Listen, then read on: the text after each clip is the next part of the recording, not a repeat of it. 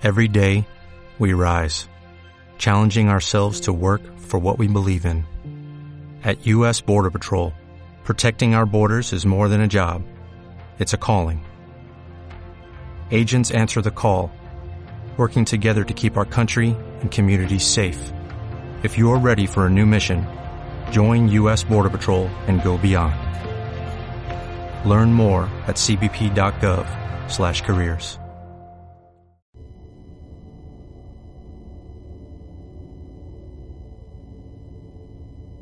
Abra su mente. Usted está a punto de acceder a la biblioteca sonora del oculto.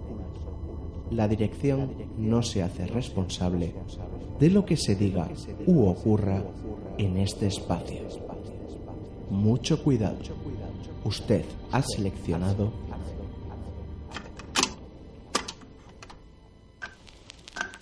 Cantabria Oculta con Juan Ramón Cayón, Antonio Gutiérrez Rivas y Alberto Martínez Beivide.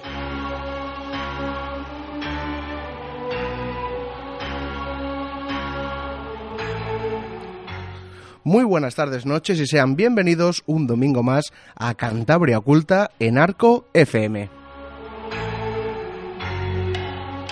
Un domingo más en el 103.2 de la frecuencia modulada y estaremos acompañando desde las 8 hasta las 9 y media.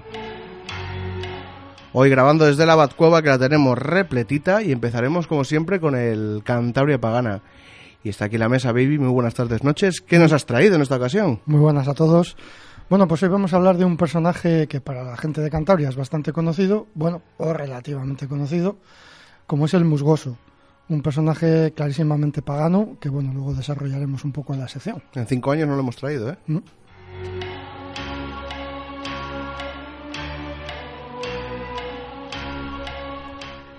Y también está la mesa Antonio Gutiérrez Rivas. Muy buenas tardes, noches. Hola amigos, ¿qué tal? Aquí que le hemos traído, porque no- quien no lo haya visto en redes, que entre en nuestras redes sociales, que se ha puesto hoy unos cascos que son dos cazuelas de cocina, Dos cafeteras. dos cafeteras en sus oídos.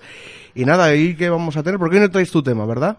No, hoy viene nuestro, nuestro buen amigo Jesús Vega Díaz, que está aquí con nosotros. Hola, Jesús. amigos. ¿Qué tal? Muy bien, aquí estamos. A ver, Jesús no le tenemos con pie de micro porque en la Batcueva tenemos Limitaciones. limitaciones técnicas y tácticas. Bueno, y Jesús nos va, nos va a venir a hablar de bueno, un tema que muy amplio, ¿no? La inteligencia Desde luego. artificial. Sí, Va a dar para mucho. va a dar para, para mucho.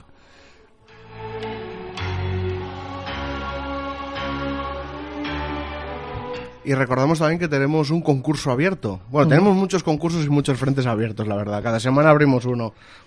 Ya lo hemos anunciado en el anterior programa, lo anunciamos al final, pero mucha gente sabemos que no llega, de los- no pasa de los comentarios y no nos oye despedirnos. Eh, volvemos a hacer el concurso de los Christmas de, de Navidad. Y entonces todo aquel que, que nos envíe un Christmas de Navidad entrará en un sorteo de una camiseta y tres libros de Anjanas.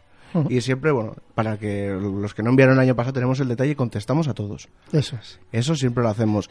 Y luego también, libro de Anjanas, se puede conseguir de otra manera, ¿verdad, baby?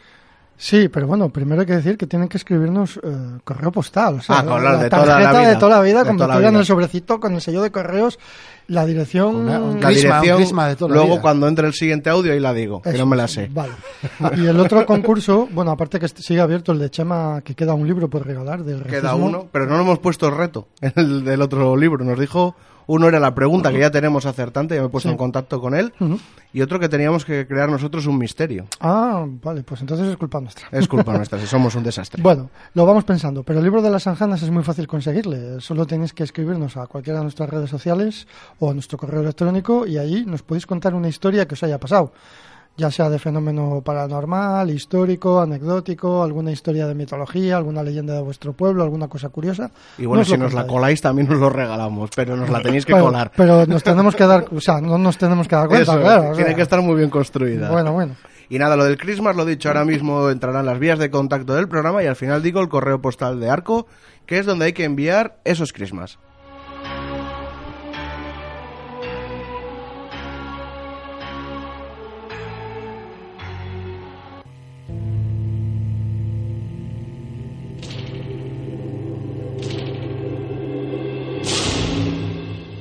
¿Quieres contarnos algo? ¿Quieres ponerte en contacto con nosotros pero no sabes cómo?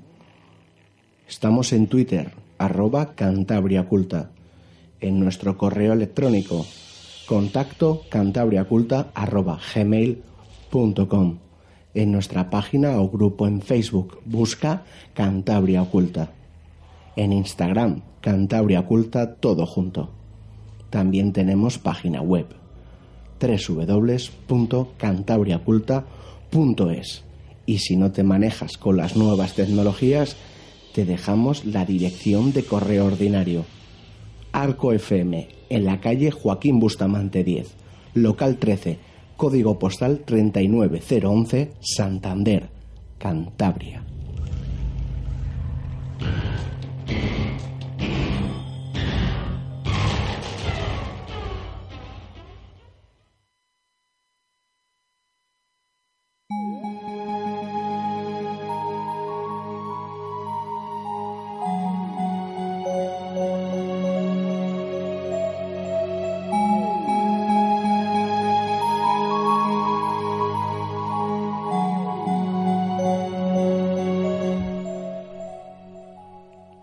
Vamos a hablar del musgoso, os hemos comentado al inicio, pero antes igual recordamos que la semana que viene tenemos Esto, vuestro World Tour. esto, eh, gira mundial, que estuvimos la semana pasada en, bueno, esta semana que acaba en Torre la Vega. Bueno, yo no pude ir, Toño, no sé si tienes algo que decir. Una escapada a Portugal hiciste. World es. Tour. Sí, sí, sí. World Tour. Nada, muy bien en la librería de libros, que como siempre nos atendió Adolfo pues muy amablemente. Mm. Y estuvimos con unos amigos contándoles nuestras películas. Y la verdad es que lo pasamos muy bien. Al final hubo un, un coloquio interesante y, y bueno, muy satisfechos. Bueno, ahí se puede conseguir el Aguanaz número 2, el 1 también, y si queréis, si compráis cualquiera de estos, os regalamos gratis el libro de, de las Anjanas. Que por cierto le mando un saludo a nuestro amigo Pablo, que ha sido muy amable diciendo que le gustan mucho los dibujitos que he hecho yo para el libro, así que le mandamos un abrazo. Estuvo, estuvo Pablo ahí. Sí, por estuvo eso Pablo sí, ahí, sí, nada. sí. Eh, bueno, pues el, el día 19 de, de este mismo mes de diciembre estamos en el, el local de la Asociación de los Vecinos de, de Cueto, eh, en la calle Mario Camus, me parece, no sé el número ahora. Y allí va- a, partir de las 8 vamos a presentar el Aguanaz número 2 y va a estar también Rosa Diego, la escritora, hablando del artículo que hizo dedicado a la noche de San Juan, como lo celebraban en, en Cueto. Os lo recordamos por si os queréis acercar a vernos y adquirir alguno, algún ejemplar de, de Aguanaz. Y bueno, vamos a entrar un poquito en materia ya, ¿no? vamos a hablar del musgoso, que bueno, yo sé que a la gente de Cantabria más o menos le sonará. A la mayoría de la gente le suena, ¿no? Un señor con barbas y tal, que un, un habitante del bosque, pero poco más pueden decir, porque es, se queda esa imagen y ya poco más.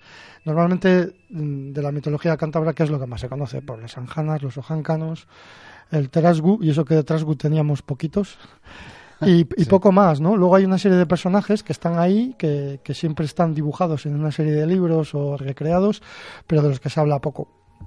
Como dice Juanra, nunca le habíamos traído al programa, ¿no? Hay que decir que este personaje ahora mismo en la actualidad está completamente desaparecido de la tradición oral. Eh, Etnocan no nos lo hemos encontrado nunca. Es complicado. Eh, tampoco eh, Jesús García Preciado se lo encontró. O sea, es una cosa ya muy viejuna.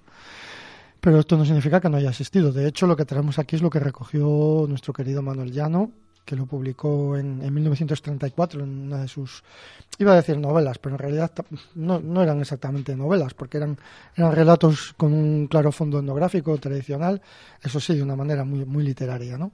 Él lo publicó en La Braña, como digo, y es donde él habla de este personaje. Entonces, más que nada, para la gente que no es de Cantabria, que lo vaya conociendo un poco, ¿no?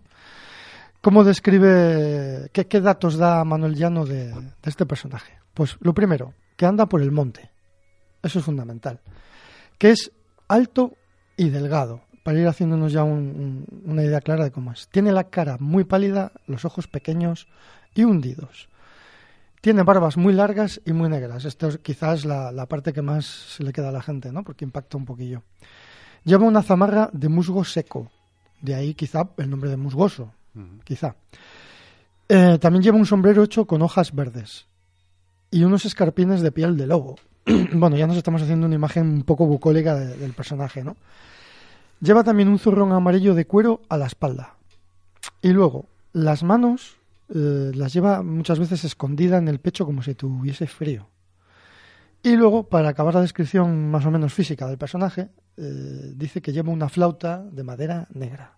Esto es, digamos, lo físico de- del personaje, que ya se nos antoja un poco casi como de película del Señor de los Anillos, ¿no? Este tipo de personajes. ¿Qué cuenta Llano de, mm, del musgoso? Pues dice que camina muy lentamente, como si estuviese cansado, como si viniese de lejos andando sin parar. Y a veces toca una flauta, pero cuando toca la flauta, esta flauta negra que decíamos antes, no deja de caminar. Él siempre está caminando, ¿no?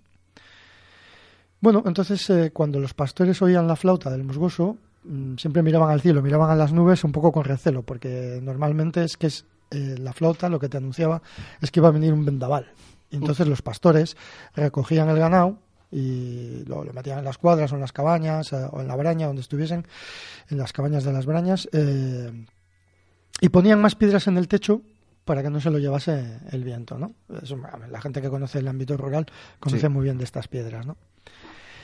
Eh, otras veces eh, no, oían la flauta, sino dentro, digamos que, en- bueno, ya no lo describe así, él era como muy bucólico, ¿no? Dice, oían en las tinieblas un silbo largo, o sea, un silbido, un silbido largo que venía de una cumbre de, pues, de, de la montaña, ¿no? O de una hondonada o de un bosque tenebroso. Claro, el personaje sombrío totalmente, ¿no? Entonces, claro, los pastores se levantaban sobresaltados y los mastines empezaban a ladrar y a correr en las cercanías de, de la braña, ¿no? Como alertados de que algo va a pasar porque el musgoso les está avisando, ¿no? Con un silbido. Bueno, pues el silbido que anunciaba, pues que llegaba el lobo, o que llegaba el oso, o los típicos ladrones que te roban el ganado, que pues es una cosa que parece como muy del pasado, pero sigue ocurriendo. O sea, Sí, este sí, año no sé si en ocurriendo, sí. Cahuérniga se ha quejado gente de que les han robado vacas, ¿no? O sea, que no son los ovnis que se las llevan, sino que hay por ahí... algo- Cuatreros. Exactamente, sigue habiendo... Bueno, pues el musgoso les avisaba a, a los pastores para, para que tuviesen cuidado o con el lobo o con el oso o con los, o los cuatreros, como dice Toño, ¿no?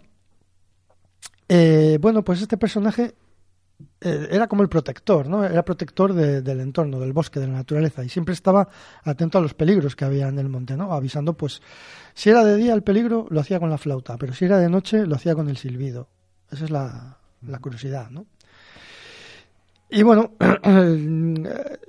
ya no, pues dice que se le veía muy pocas veces. O sea, los pastores, siempre habla de pastores, ¿eh? No, debe ser que se movía, claro, al moverse por el entorno pues del monte, pues allí quien están, los pastores normalmente, ¿no? Entonces, em, que lo ven de lejos, pero muy de vez en cuando. La flauta y los silbidos lo oyen con frecuencia, pero a él físicamente no lo ven casi nunca. Pueden verle una vez y luego dentro de unos años, hasta dentro de unos años no le vuelven a ver, ¿no? Y siempre le ven de lejos. Eso es curioso, ¿no? Bueno, eh, describe también el, eh, el sonido de la flauta. Dice que era triste y monótono, con una nota ronca y otra más suave. Que casi puede, a mí no sé por qué, pero me recuerda un poco el sonido del viento. Sí, Mm. sí. Te iba- Mira, el otro día, eh, cuando ha sido antes de ayer, que ha soplado mucho el viento, eh, silbaba, literalmente. Ujú. Sí. En mi casa silbaba. Claro. Entonces, todo esto al final no sé si es algo todo metafórico o no, pero que es que es bastante No, peculiar. puede, que- puede que sea una figura creada, surgida posiblemente, pues eso, por sonidos de la naturaleza que Sí. que van creando. Bueno, luego vamos a profundizar un poquito, bueno, profundizar dentro del De lo poco que tiempo hay. que tenemos, ¿no? Sí. Pero bueno, también los cuatreros no tiene sentido que, que te avise el viento, ¿no? O sea, ahí hay un... Sí, el componente mágico aquí claro, está, sí, sí, eso, que- eso- que se tiene que adornar el Claro, claro. personaje. no. Sí, bueno, pero esto, como veremos, no es, no es solo del personaje este cántaro, le hay por toda Europa, ¿eh? o sea que es una cosa que ya viene de antaño, por eso he dicho que el personaje es pagano, Eh, es muy, muy Sí, bueno, es, un elemental del un Exactamente, elemental, sí, bueno, no sé si exactamente un elemental, bueno, vamos a ir viéndolo. Bueno, pues eso es lo que dice respecto al sonido de la flauta, que era triste y monótono, pero el silbido era fuerte y prolongado, era de otra manera. Luego nos sigue contando Llano que cuando había mucha niebla y algún pastor iba derecho hacia una sima pensando que era el camino correcto, claro, Mm. antes de despeñarse y matarse, pues que, que de repente ese pastor oía como un ruido como de una quima de un árbol, como una rama que cae. Entonces el, pa- el pastor interpretaba que "Ah, el busgoso me está avisando, voy a parar porque si sigo andando me voy a despeñar, ¿no? Y entonces, pues eso, eh, reculaba y así se salvaba, ¿no? Otras veces ese ruido, es- esos avisos, eran como si el típico ruido que hace una piedra rodando por el monte, pues así, o un callado golpeando el tronco de un árbol, ¿no? Pac, pac, pac, pac, pac. Bueno, pues los pastores sabían que aquellos ruidos eran los avisos del musgoso y cambiaban el rumbo de su camino, tanteaban el suelo con un palo, bueno, pues atentos pues el musgoso les seguía avisando, porque claro, seguían sin ver porque estaban en tinieblas. También son sonidos, como antes con el viento, ¿no? Muy representativos también de un, de un acantilado. Exactamente, ¿no? Y la misma naturaleza Sí, te sí. da continuamente esos sonidos, ¿no? Pero ellos interpretaban que era el musgoso el que les avisaba, ¿no? Y así, bueno, pues se salvaban de, de la muerte. Luego, al llegar el otoño, pues claro, retornaban al valle los pastores con el ganado y claro, las cabañas se quedaban solas en el monte. Pues solas, pues eso, a la merced del invierno, de, pues de los vendavales, del viento, de los truenos y bueno, pues a veces había destrozos en las cabañas. Pero claro, después llegaba otra vez la primavera, subían los pastores al monte y estaban como nuevas. Como si no hubiese pasado nada. ¿Por qué? Porque era el musgoso el que arreglaba las cabañas, que se encargaba de proteger a, a los pastores, ¿no? Bueno, lo curioso, y acaba ya no diciendo, que pasaban los años y los pastores envejecían, y venían otros más jóvenes, pero también envejecían. Y el musgoso estaba igual, como si el tiempo no pasaba por él, caminando lentamente.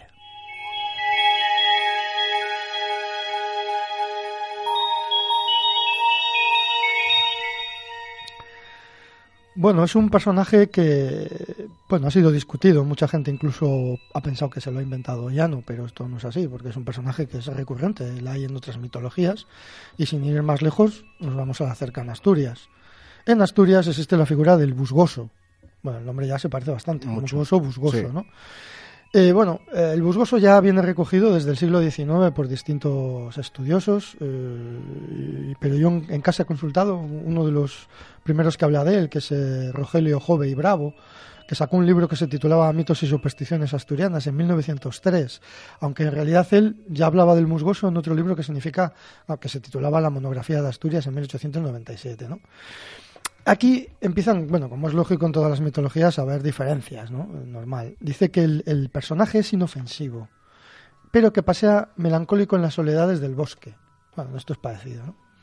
Y que se aparece a los que penetran en este bosque pues para enseñarles el camino. Mm. Bueno, en, este, en esta cosa sí que coincide. Su cabeza tiene gran cabellera, también coincide, pero aquí viene la primera diferencia considerable. Pero tiene dos cuernos retorcidos como los de las cabras. Ese es el, el busgoso asturiano. Y el rostro, los brazos y el torso son humanos, pero sus piernas son de cabra y tienen pezuñas. Aquí ya nos está empezando a recordar pues a lo- al sátiro, Sí, a los fauno. faunos y a Mm. todos estos otros seres mitológicos de las mitologías clásicas, griega y, y romana, ¿no? Eh, bueno, y luego sigue diciendo Rogelio, dice, protege a los animales perseguidos por los hombres impidiendo su caza. O sea, le tiene mucha manía a los cazadores y a los leñadores, ¿no? Protege a los bosques y a los seres que habitan en ellos. Nuevamente, pues la figura del protector de, Sí. de la naturaleza. Y sigue diciendo Bravo, dice, hay que procurar no irritarle porque te puede estrellar contra el fondo de un barranco. Dice, bueno, si es inofensivo, pero mala hostia tiene de Sí, cojones. sí, sí, sí. O sea, hay que No te cuidado. pases. Por las buenas soy muy bueno. Sí, es inofensivo, pero te puedes tirar contra un, te tirar contra un barranco. Por Sí. las malas no me busquéis. No me gusta nada. Y este no tiene flautitas ni hostias tampoco, o sea. Dice, bueno, pues eh, esto es lo que cuenta Rogelio Jove y Bravo en, en- en el estudio, en su pequeño estudio que hace de- del personaje, ¿no? Pero este personaje en Asturias se ha cuestionado, ¿no? Y el, el mítico Aurelio del Llano, eh, que Mm. también estuvo haciendo trabajo de investigación, eh, sobre todo a, a principios del siglo XX, llegó a dudar de la existencia porque no se le había encontrado en sus encuestas. Y bueno, él publicó un libro bastante mítico que yo recomiendo a todo el mundo que le guste el folclore, que se titula Del folclore asturiano, que es un, un libro de 1923, que bueno, hay muchas muchas eh, canciones, rituales eh, de todo tipo y también hay algo de mitología y supersticiones, bueno, bastante. Hmm. Es un libro que yo creo que es de cabecera, hay que consultar. Él dudaba un poco de la existencia, ¿no?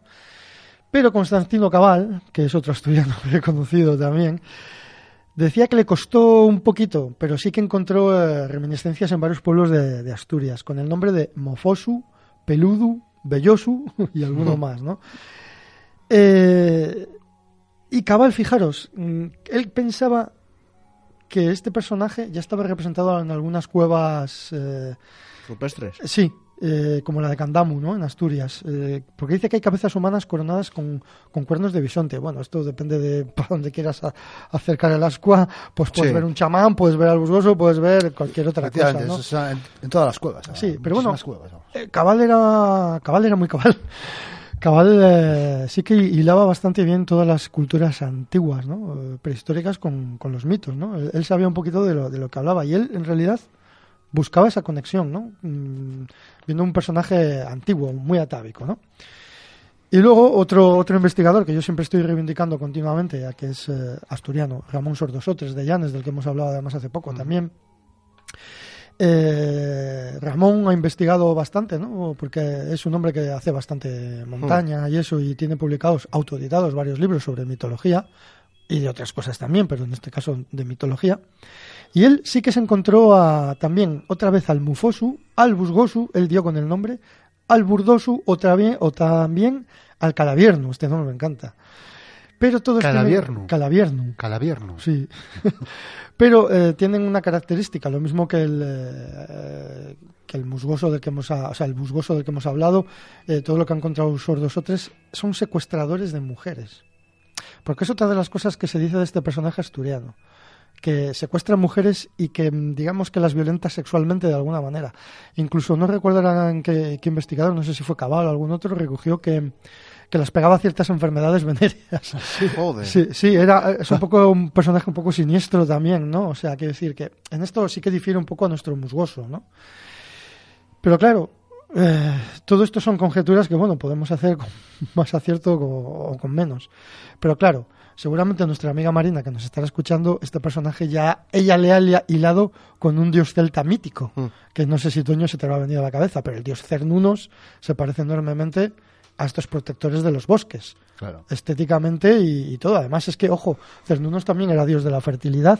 Quizá estos, Sí. este secuestro de mujeres que con se haya un pretensiones... poco sí. traspapelado esa historia. Ah, Digamos que estos personajes que hay en las mitologías, sobre todo en el norte de España, están muy mezclados eh, de muchas historias. Hay mitología clásica, hay mitología celta, hay mi- mitología germánica, porque también, Sí. a ver, los faunos y todo esto también eran sátiros y le gustaba un poco meterle mano a las chavalas y esas cosas. ¿no? Efectivamente, claro. O sea, que aquí encontramos elementos como muy entremezclados, ¿no?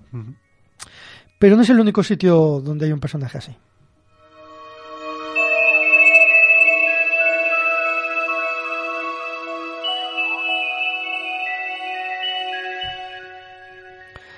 Bueno, pues si nos hemos ido a la Asturias, a la cercana Asturias, pues ahora nos vamos al cercano País Vasco, obviamente, ¿no? Y aquí hay un personaje, el Basajaun, y este sí que se parece bastante más a nuestro musgoso. ¿eh? También tiene lógica por cercanía, Cantabria está más pegado al País Vasco que Asturias, ¿no? Bueno, pues eh, aquí, claro, ¿quién es el, digamos, el, principal valedor de la mitología vasca? Pues el, el estudioso sacerdote José Miguel de Barandiarán. Es que es mítico este, este paisano, siempre lo tengo que leer porque a veces no acierto diciendo el apellido. Bueno, pues este, este, este estudioso, eh, que también recomiendo mucho sus libros, no es que tenga muchos, pero son fundamentales para entender, para entender el folclore vasco, ¿no? Y, y bueno, en- mucha gente le considera el padre de la mitología vasca. No es que se lo haya inventado, pero sí que fue uno de los que investigó y sacó libros y toda esta historia. Eh, recomiendo Mitología Vasca de 1924, aunque luego él ha seguido escribiendo sobre, sobre ese tema, ¿no? Bien, pues para, para este sacerdote el personaje este, el Basajaun, es el señor de la selva, que habita en lo más profundo de los bosques o en cuevas situ- situadas en lugares elevados. ¿no? El cuerpo tiene forma humana, pero está cubierto de pelo y su la- larga cabellera le llega hasta las rodillas, cubriendo el rostro, el pecho y el vientre. Bueno, se parece a nuestro musgoso Sí. bastante. Y en esto que viene a continuación también, dice, protege a los rebaños, lo mismo que el Mm. nuestro. Da gritos en las montañas cuando se acerca alguna tempestad para que los pastores retiren el ganado. Lo mismo. Lo mismo. Sin flauta. Sin flauta. Estando cerca el Basajaun, no hay peligro de que se acerque el lobo. Los pastores duermen tranquilos. Pues exactamente lo mismo que cuenta Manuel Llano del, busgo- del musgoso. Bueno, eh, otros investigadores vascos eh, le, atribuyen también un, tamaño enorme, una figura enorme. Bueno, pues Llano decía que era muy alto también y delgado, con brazos muy largos y garras afiladas. Y esta, co- esta cosa es curiosa, un pie de forma circular y otro igual que el de los hombres, pero mucho más grande. Pie grande. Bigfoot. Bigfoot. Es el Bigfoot. Está bueno, es que, es que es eso, al final Bigfoot le, ibérico. le podemos encontrar parecidos hasta con los míticos Sí, humano- sí, los humanoides, claro, sí, sí, hombrones, hasta incluso con los ojáncanos y cualquier otros personajes sí. gigantes que puede haber por ahí.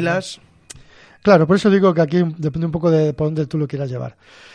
Bueno, pues a veces eh, se le representa como un ser terrorífico de carácter maligno con una fuerza colosal, ¿no? Y en ocasiones se dice, esto es muy curioso, que fue el primer agricultor que enseñó al hombre, o el primer herrero, o el primer molinero. Casi se diría que como un dios.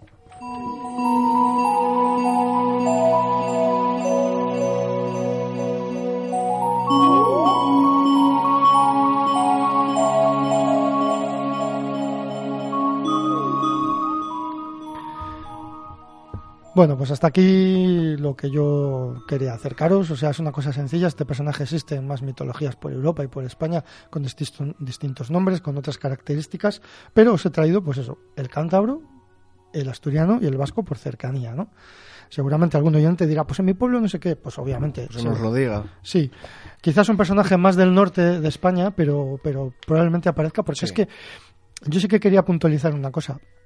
Los, los investigadores modernos que han puesto en cuestión que este personaje se lo inventó Manuel Llano, el musgoso, eh, decían que era o copiado del vasco o que quizás estaba muy adornado, mm, porque claro, el asturiano es mucho más cafre, el cántabro es como más amable, se parece más al vasco, aunque el vasco también puede ser maligno en, en algún momento dado, ¿no? Porque es que luego no se ha vuelto a encontrar, pero eso es una tontería, porque nuestros oyentes saben bien, y tú, Toño, lo sabes especialmente, que en Nocán estamos encontrando cosas en Cantabria hoy en día que nadie antes las había sacado a la luz. Que la conocen los de la aldea concreta, los del pueblo concreto, y ya están muriendo y Sí, está incluso va a una familia concreta. Una familia concreta. O sea, eh, a mí no me vale como excusa desacreditar a una persona solo porque no lo haya encontrado nadie después. ¿Vale? Nosotros estamos encontrando muchas cosas que ni Manuel Llano, ni Pereda, ni Lomas, ni García Preciado encontró en su día. Nosotros sí. Claro, no, no puedes cuestionar eh, que alguien no lo haya encontrado antes, decir, no, es que se lo ha inventado porque nadie lo... Pues no, no, no. Te- es que hay cosas... en cuenta que como es, eh, me refiero en qué época histórica estamos haciendo nosotros las investigaciones. Claro. Si estas investigaciones se hubieran llevado a cabo con más profusión hace Hmm. 80 o 90 años, 100, Es que normalmente muchas de estas investigaciones caen en manos privadas que la gente hace lo que puede. O sea, Manuel ya no era la pasión que tenía y el tiempo libre que tenía, yo calculo que le dedicaba un poco a hacer estas cuestiones, un poco como, como hacía Apreciado. Bueno, Apreciado también lo hacía por una manera profesional porque era de Radio Nacional, o como, hace- como hacemos en Nocan. Tenemos el tiempo que tenemos y damos para lo que damos. Si, es lo que dice Toño, si realmente el trabajo que está haciendo en Nocan le habríamos hecho igual 20 años antes, yo hace 20 años eh, sí que estaba esto, pero eran cuestiones más musicales. Ahora son estas, ¿no? Habríamos encontrado muchas más cosas. Y hay cosas que, que estamos encontrando que son muy determinadas de un, de, de- de un barrio, de una aldea concreta, de un pueblo, o sea, que solo lo saben ellos, no lo sabe nadie. Claro, si nadie va allí y lo saca a la luz, ¿eh? parece ser que no existe. acaba desapareciendo. Claro, y si lo publicas, como estamos publicando nosotros, y nadie más lo encuentra después, pueden acusarnos de que nos lo estamos inventando. Y bueno, ahora tenemos la ventaja de que todo se graba. Antes iban con el lápiz y el papel. Ahora todo se graba y, es muy difícil que te acusen de, de inventar nada, ¿no? Pero bueno, simplemente quería aclarar esto, que yo reivindico la figura de Llano, porque a Llano se le ha atacado injustamente eh, estos últimos años. Bueno, ahora ya no tanto, quizá. Nosotros hemos encontrado algunas de las cosas que él eh, investigaba, resquicios y cosas por ahí, que nos hacen ver claramente que él, como mucho, como mucho, quizá adornaba algo o le daba literatura. Coño, es que era un literato. No era, no era un etnógrafo en sí, aunque sí que hacía la labor de, de etnografía. Bueno, pues nada más. Espero que a la gente le haya gustado este, este señor del bosque.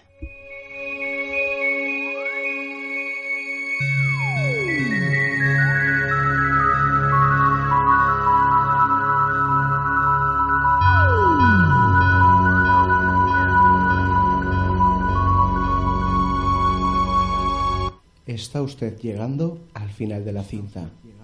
El programa continúa en la cara B.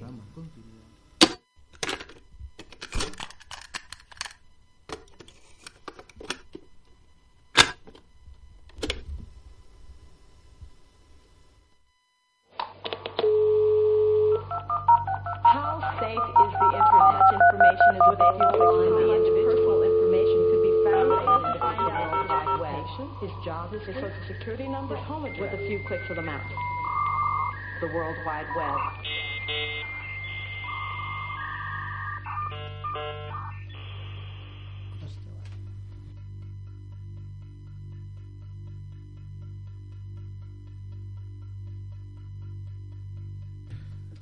Y bueno, hacía mucho tiempo que no traíamos esta sección ya, igual cerca de un mes. Y la anterior vez que, que abrimos Sombras en la Red se nos quedó un tema en el tintero, que lo, lo dimos unos, unos, una pasadita por encima. Y Jesús decidió hacer una, una sección de esto, ¿no? Que es la inteligencia artificial. La verdad que vamos a abarcar algo que es muy, muy extenso, yo creo. Pero bueno, Jesús, muy buenas tardes, noches. Muy buenas de nuevo. Y nada, a ver, cuéntanos de la inteligencia artificial, bueno, de Skynet, háblanos de Skynet, que es lo que a nosotros nos gusta. Pues sí, es un tema que da para distopías clásicas, ¿no? Y, y ciencia ficción a tope. Bueno, que no es tan eh, ficción ya. En este caso vamos a irnos al campo de la realidad, al campo de lo que tenemos ya y al campo de lo que viene. Estamos hablando de, de hoy, no de Skynet.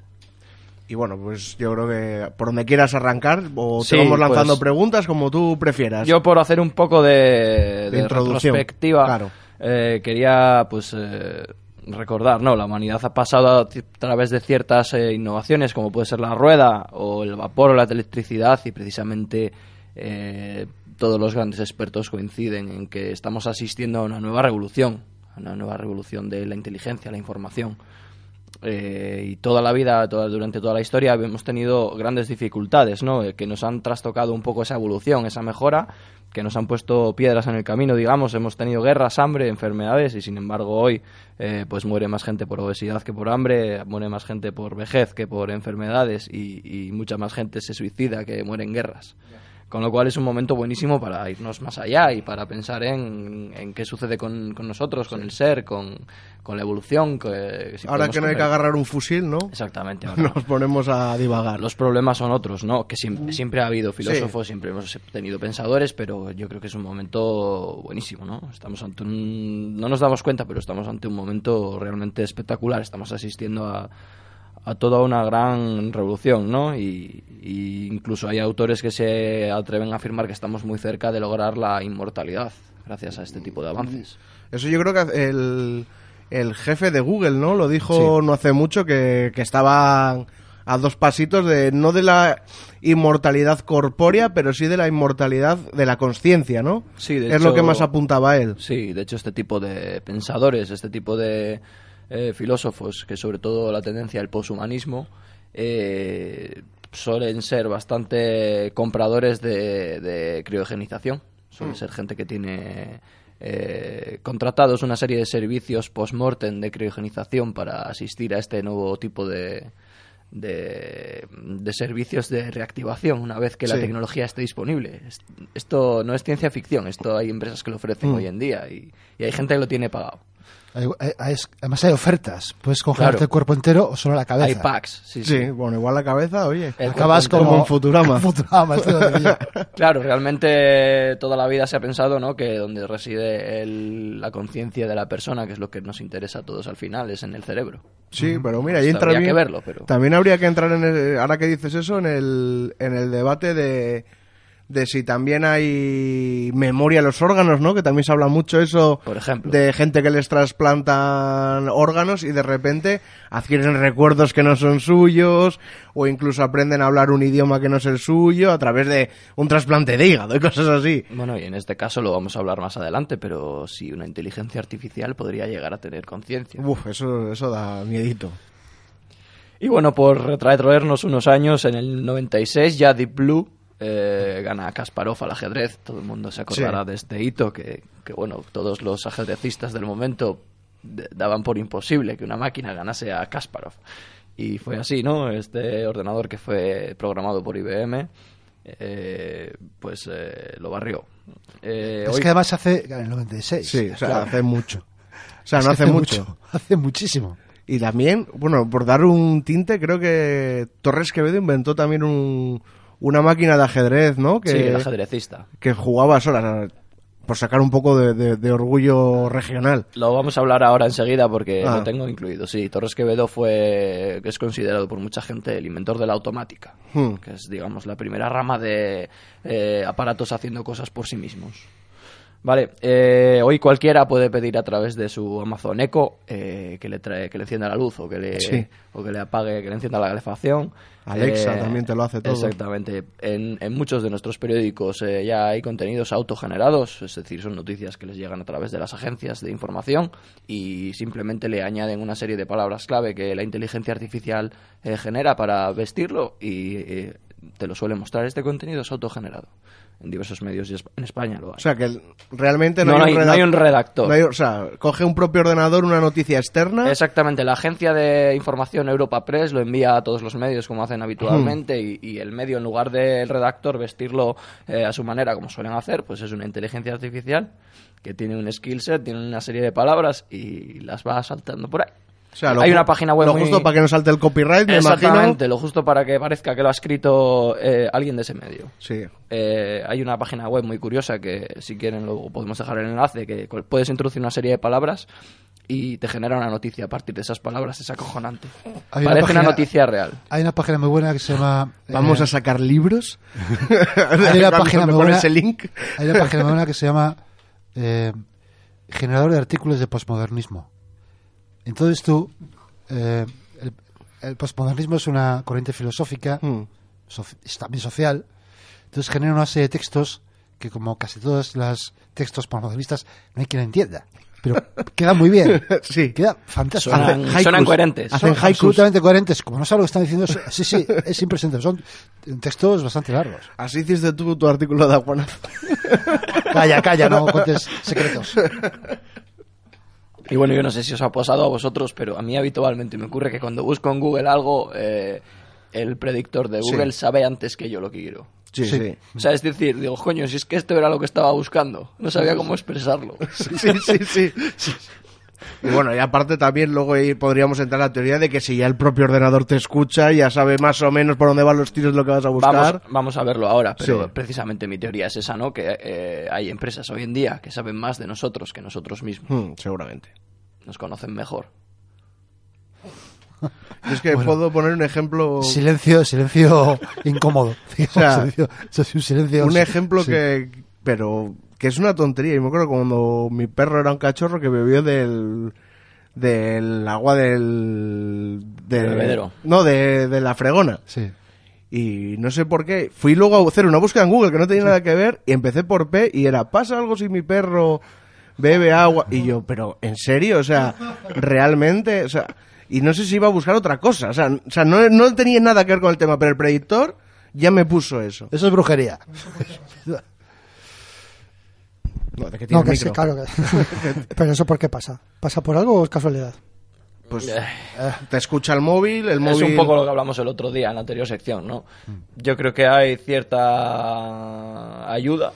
Lo- el conocimiento previo es muy importante, lo que hablamos antes. Es decir, te conocen muy bien, saben que tienes un perro, saben que tu perro es travieso, saben que... Bueno, y luego pues con el micrófono y con otras cosas, quizá eh, tengan un porcentaje de acierto muy alto. No digo que hayan escuchado a tu perro beber, pero sí que saben que, que estás preocupado por tu perro porque a lo mejor otro día ya buscaste un veterinario y... No, Bueno. es que yo recuerdo que, el- que lo hablé en plan, joder, ha bebido el Puede fregadero... ser casualidad, ¿eh? Pero me refiero, ha bebido el fregadero, no sé qué, tal cual, y preguntar, ¿tenía lejía? No, era agua solo, sea, hubo una conversación antes de entrar al Google, por eso... Ya, bueno, si hubo una conversación, entonces lo que ya hemos dicho lo del otro día Mm. es que escuchan el micrófono. Sí, no, esto- eso es. Un saludo para la NSA, pero esto hay un algoritmo ahora mismo procesándolo y si decimos alguna de las palabras clave, Bomba. pasa por su pasa por su salta una alertita Sí. en Fort Meade y, y hay un señor No, que dice, eso- coño, a ver qué pasa con esto de Cantabria Oculta. Podríamos saltar palabras clave para que escuche el programa ayer. Bueno, ¿no te acuerdas la primera... Cuando empezó Cantabria Culta, el primer programa fue del 11S, ¿no? Había un oyente, ¿no? De- Había un oyente De Estados Unidos. No sé si había 50 descargas, 49 de Cantabria y una de Estados Unidos. O sea, Y nada, bueno, pues por seguir también otros ejemplos de inteligencia artificial cotidiana a día de hoy es el- los algoritmos que utiliza Spotify para saber qué música te apetece escuchar. El Android Discover, que es como una sección que tienen los teléfonos de Android que te muestran las noticias un poco sesgadas en función de tu opinión política, de tus intereses, si te Sí. gusta el motor, el deporte, pues te va a mostrar un poco ese tipo de noticias. Eh, luego Amazon tiene un algoritmo de inteligencia artificial brutal para ayudarte a encontrar cosas que no necesitas en su tienda. sí. Y Google Maps también tiene muy buena, un buen, motor de inteligencia artificial para encontrar lugares en los que cenar. Incluso tienen un, como una especie de eh, servicio para las empresas que pueden contratar, eh, que es como un contestador automático para coger reservas. Es decir, un restaurante puede contratar a Google este servicio y no necesita una persona para coger el teléfono, sino que hablas con una inteligencia artificial que te toma nota de la hora, la día, las personas que quieren ir a cenar a tu restaurante. Bueno, eso tampoco lo veo en sí muy complicado, esa inteligencia artificial, Bueno, pero bueno, ya...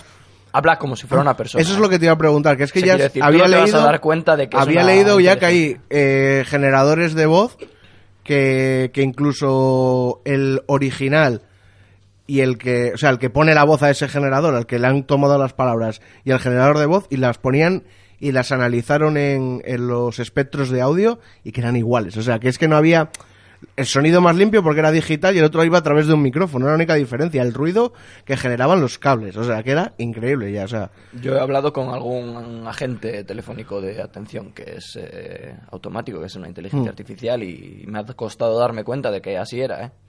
Eh, IBM lo ofrece, por ejemplo, a muchas empresas y estamos hablando de que, claro, contratar un servicio de estos Mm. te puede ahorrar el coste de tener unos 2.000 empleados cogiendo llamadas teléfono. y. ¿Quién fue, quién fue el, un autor que definió la inteligencia artificial que se llegaba, se podía hablar de inteligencia artificial cuando conversando con una, eso, con una, una máquina, Alan Turing, ¿no? Turing, conversando con una máquina, no te das cuenta que era una, sí, que era una el máquina. famoso test de Turing. Te das cuenta. Sí. Eso, Pero eso hace ya tiempo que ya eh, eh, Hay, teclado ya, ya fun- Hay autores que afirman que ya está roto el test de Turing. Sí. Mm, Hay, hay bastante discusión al respecto. Sí. Y bueno, el debate que nos presenta es precisamente esto, ¿no? Cómo va a evolucionar el empleo, la sociedad alrededor de esta evolución que estamos asistiendo a ella y que va a ser todavía más intensa y qué va a pasar con, con la sociedad, con la política, con la vida cotidiana. Eh, porque yo creo que somos un poco, estamos siendo un poco ingenuos al respecto, no somos muy conscientes de todo esto que está ocurriendo. Y está ahí, quiero decir, que es que la gente a lo mejor le suena a inteligencia artificial a Skynet y sin embargo está utilizándola a diario.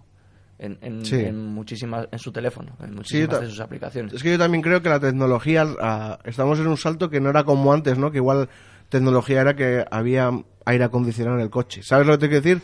Que es un, está, la tecnología va a un ritmo que la comprensión del usuario no es capaz de saber lo que le están ofreciendo. Sí, incluso los gobiernos no son capaces de, Sí. de darle el marco legal necesario, ¿no? Lo Porque estamos ya- viendo. Porque la progresión es geométrica. Claro, no es, es, es aritmética. mucho más rápida. Es, Mucho más es- rápida. Es inalcanzable. Y bueno, pues para dar una pincelada básica, vamos a decir qué es la inteligencia artificial, ¿no? Aunque no es fácil dar una, una definición, porque tampoco es fácil definir la inteligencia. ¿Qué es la inteligencia, no? Claro, sí. Pero bueno, eh, básicamente la inteligencia artificial trata de crear un sistema que sea capaz de aprender y razonar como un ser humano. Es decir, estaríamos hablando de eh, emular un cerebro Hmm. humano.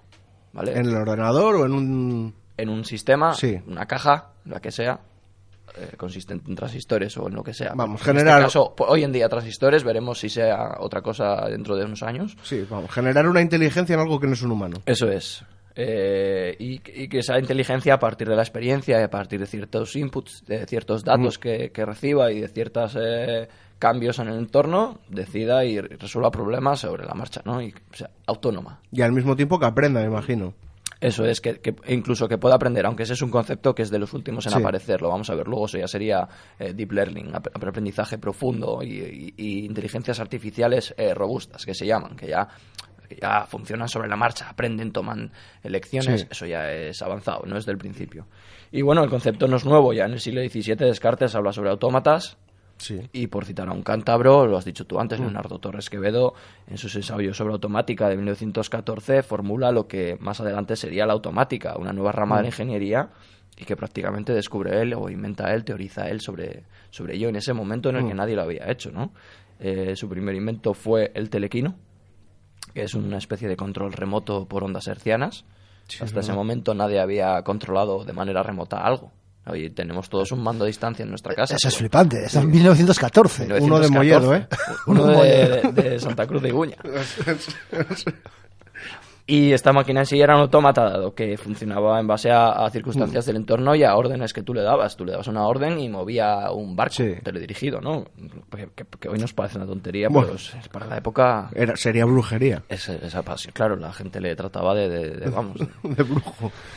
y luego también tuvo el ajedrecista, que, que lo comentábamos, eh, el aritmómetro, que podríamos eh, llamarlo el primer ordenador, el primer computador, porque al final computaba Sí, claro, claro. y sentó las bases de muchos de los juegos, de los videojuegos de hoy en día. Mira, eso se lo agradezco. E incluso eh, Leonardo tuvo su propio enfo- enfoque filosófico, ¿no? Él sienta las bases de la inteligencia artificial, pero es que además eh, responde a Descartes y dice que, bueno, Descartes afirmaba que un autómata jamás sería capaz de mantener un diálogo razonable Y ¿Cómo? Torres ¿Cómo? Quevedo ya lo discute. Lo que hablábamos del diálogo, de Ah. una máquina capaz de mantener un diálogo, ya Torres Quevedo en el 1914, principios de tal, ya decía que, que eso, Que eso iba a ser posible. sí. Así que podemos hablar de un cántabro visionario del que muchas veces no nos acordamos, ¿no? Como tantos y tantos eh, inventores y, y pensadores patrios. Bueno, antes de, de continuar voy a pedir disculpas un poco a la audiencia, porque bueno, los vecinos de arriba de la Bazcova están un poco revoltosos. Sí, deben estar jugando un partido de algo. Está- o, o- o mis vecinos del sexto han venido aquí También y se dedican ser. a arrastrar muebles, porque los míos son los campeones mundiales del arrastre de muebles. A lo mejor han venido de visita aquí y bueno, que nos disculpen si oyen algo raro, pero ¿qué es eso? Igual es el, el campeonato nacional. bueno, continuamos.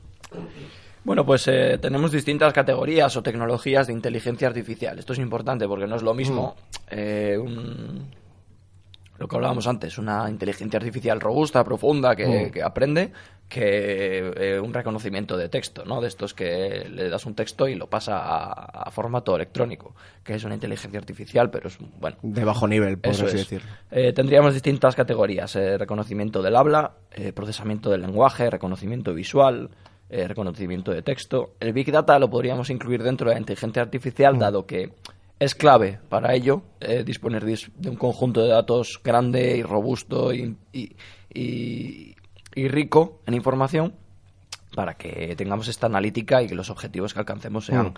Eh, exitosos, ¿no? Porque si, le- si al sistema artificial lo alimentamos con datos eh, poco fiables, no va a funcionar. sí. Y si le alimentamos con una matriz de datos muy pequeña, pues tampoco el resultado va a ser el mejor. Sin embargo, hoy en día, gracias a la capacidad de computación que tenemos, podemos dotar a los sistemas de inteligencia artificial de una cantidad de datos tan ingente que el, el- el porcentaje de éxito del algoritmo va a ser mucho mayor. Claro, ¿no? ahora mismo con una, sub- como tú decías, ¿no? Que la CIA hace 10 años tenían la capacidad de procesar, ¿no? Todo lo que hay en Internet. Si una inteligencia artificial fuera capaz de manejar esa información, Eso es. sería eh, la persona, por así decirlo, que lo sabe todo. Todo, eso es. De todos. De todos, claro. No, no estamos Bueno, hablando de que los... Bueno, Eso ya, otro nivel. de, pero al- sí. de algún señor mayor que no tiene Internet ni móvil, no. Pero de los 90% de la población, sí. Con que tuviera acceso al internet público ya, Mm. ya, ya sería capaz de tener una discusión sobre cualquier tema y ganar. Sí, sí, sí. sí.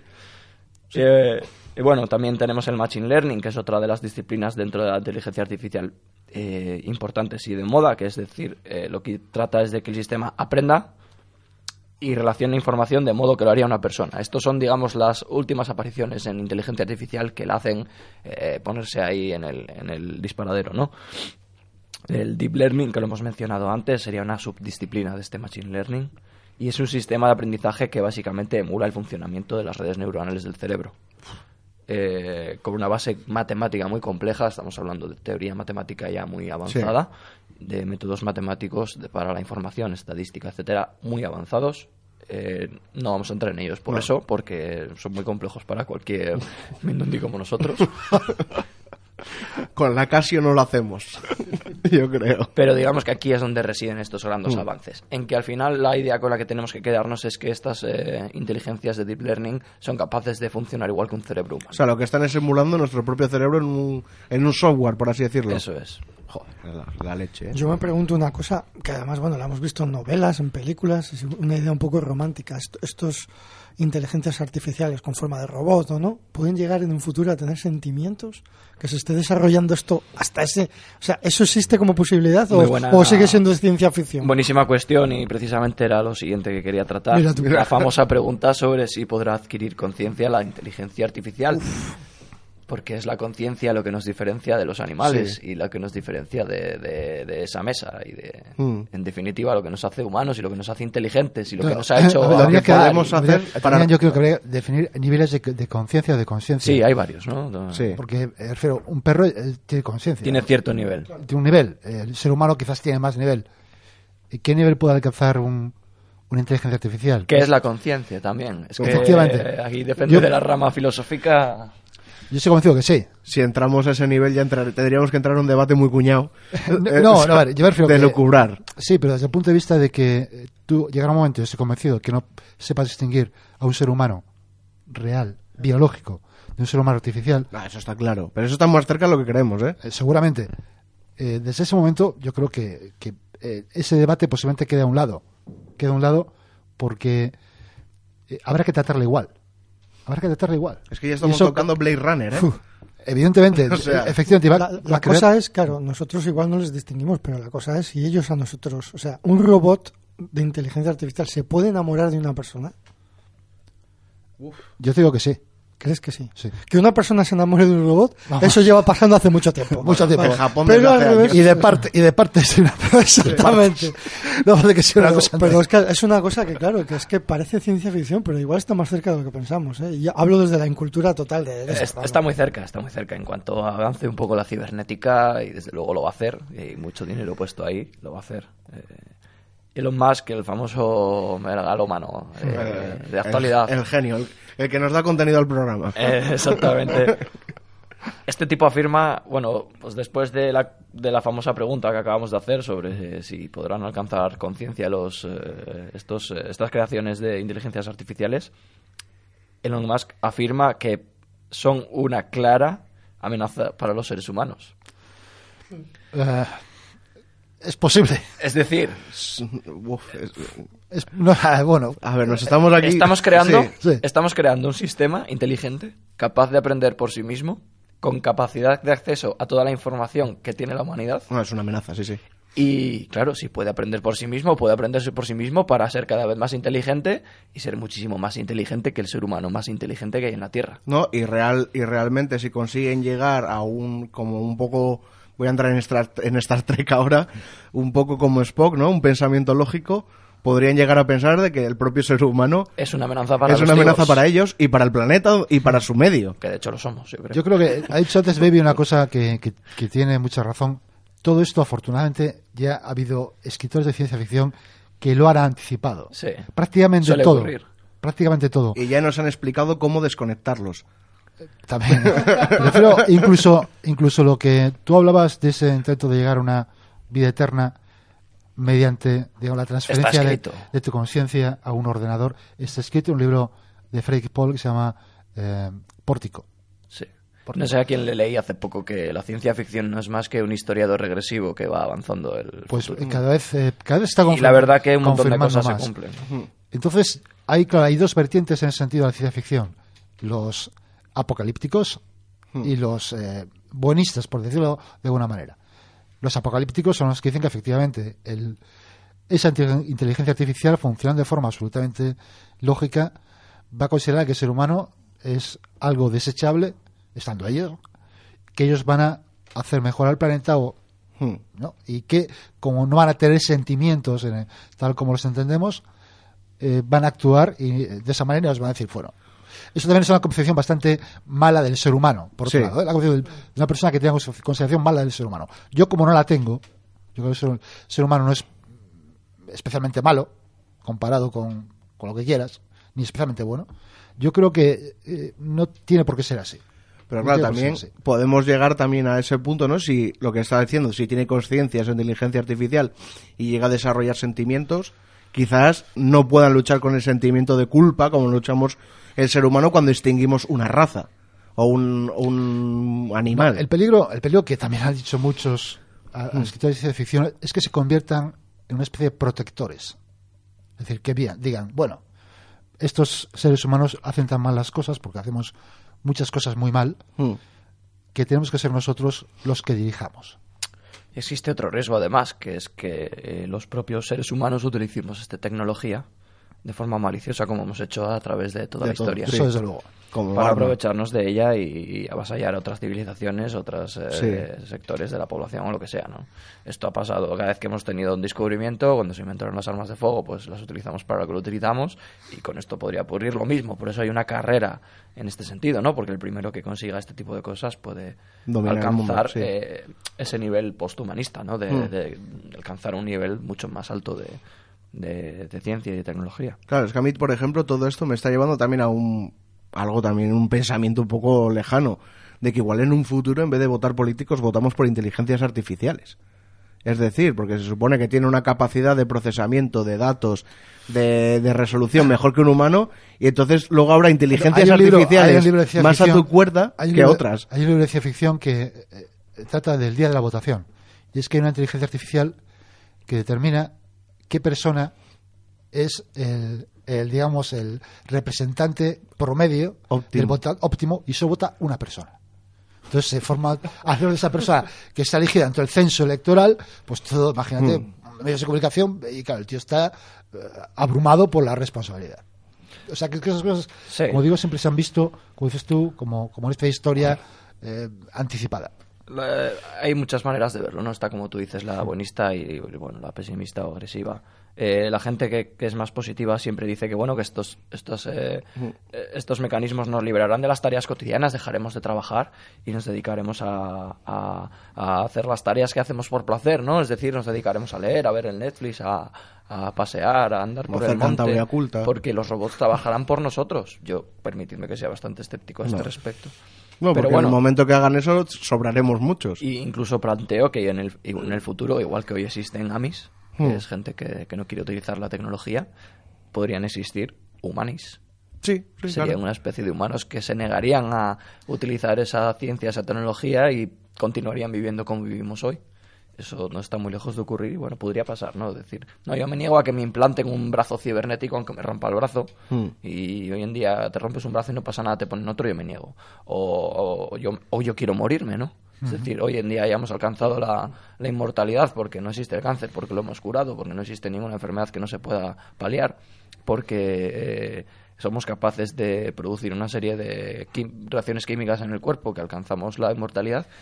Pero yo quiero morirme, yo quiero, no quiero aprovechar esos avances. Esto podría ocurrir. Sí, eso también pasará un poquito con los testigos de Jehová, ¿no? Claro, existe hoy en día y este tipo de cosas, este tipo de avances podrían presentar No, este pero tipo es de Cierto, sí, es cierto que, como tú dices, estos avances tecnológicos siempre dan lugar a, a crisis. Y miedos. Miedos y crisis, porque hablas del, del empleo. Y dices tú que, que no crees eso que dicen, que yo tampoco lo creo, ¿eh? Que vayamos a dedicarnos al, al dolce farniente y, y que el- tengamos robots esclavos trabajando para nosotros, porque el hecho es que desde 1920 y tantos o 30, creo que, cuando se implantó la jornada de 8 horas, Sí. la tecnología ha avanzado inimaginablemente. Y seguimos trabajando 40 horas. 40 horas los, los, Los los- sonarios. los- Los que tienen Sí, los, los es decir, privilegiados. es decir eh, yo en sentido sí que creo que algo estamos haciendo mal o algo en algún sitio nos están engañando por algún sitio porque no debería ser así Sí, no, realmente. no debería ser así Realmente hay muchos trabajos que hoy en día podrían ser realizados por un algoritmo informático sin que nadie... a ver no te- eh, si hubiera tra- los trabajos que se pueden hacer por un algoritmo informático los están haciendo ya Sí. hay poca gente o sea Sí. es así y lo van a hacer o sea el resto Yo creo que lo ha es lo ha dicho Chuspe claramente hace un momento. O sea, se está haciendo un uso indebido y malicioso de esta tecnología y punto. Porque si se haría la, la sección chunga, vamos. Por eso estamos como estamos y vamos a peor en muchos sentidos. Porque to- todos los avances, yo pienso, ¿eh? todos los avances técnicos, no solo de la inteligencia artificial, los que sean, muchos no van a estar al, al alcance de los mortales, por decirlo de Claro, ahí manera. está la O sea, clave, precisamente. En quién maneja esos avances y, y quién los tiene, ¿no? Y a disposición de quién los pone. Es igual que con todos los avances, al final, con la revolución industrial, quién se, quién, tienes que mirar quién se benefició de, de esa revolución y son precisamente los que dominan el mundo hoy, ¿no? No- Hay una relación clarísima. Y creo que volverá a ocurrir lo mismo. Y ya está, habrá un sector de población que se aprovechará de eso y habrá otro sector que vivirá eh, pendiente de, de ellos, ¿no? Hombre, yo creo que en general, pero yo creo que en general, al menos el mundo occidental, no estoy hablando de países del tercer mundo, no, el mundo Sí, occidental, damos nuestro... sí, nuestro entorno, eh, sería ahora, ahora de media mucho mejor que hace 100 años, comienzo de la Sí, sí, revolución sí, industrial, sin duda. O sea, que aunque es cierto que ha habido una, una élite que se ha aprovechado quizás más, eh, el resto, aunque sea con las migajas, Sí. con las miga- migajas nos ha valido para vivir mucho mejor. Sí, es probable que vuelva a ocurrir, ¿eh? Claro, es probable que va a ocurrir. Es cierto que lo que dices tú, bueno, eh, volviendo a, a la ciencia ficción, en ese, en ese libro pórtico, eh, hay una, una cosa que llama el certificado médico completo. Es algo que solo está al alcance de personas muy, muy ricas y que te permite eso, lo que tú has dicho. Cambiarte un corazón, cambiarte un brazo, estar siempre eternamente joven, pero solo al alcance de las personas muy, muy ricas. Claro, yo creo que eso es lo que ocurrirá, ¿eh? Precisamente.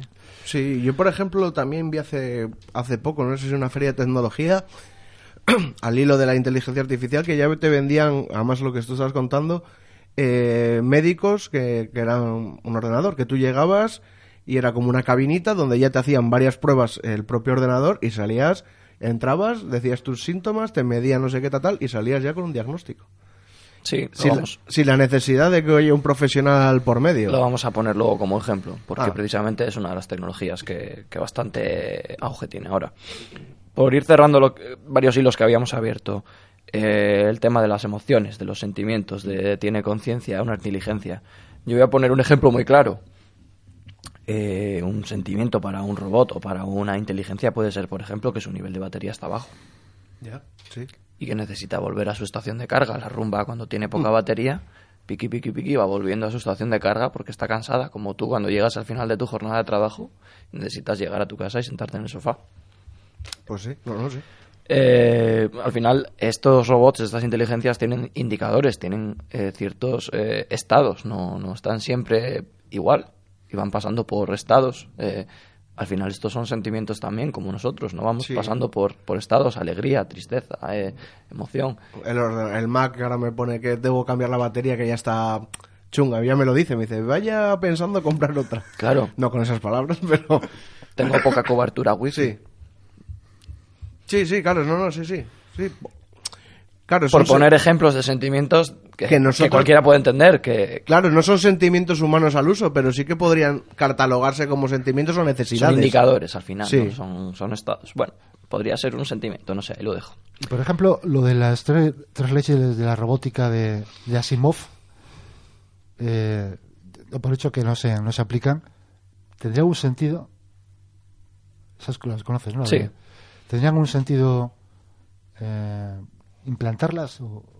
Hombre, tendrías que meterlas en su código, ¿no? Claro. Directamente. Yo, pues, acaso algún oyente Ah, no verdad, sabe, igual las comentas. Sí, pues que eh, un robot eh, no debe hacer nada que pueda eh, dañar a un ser humano.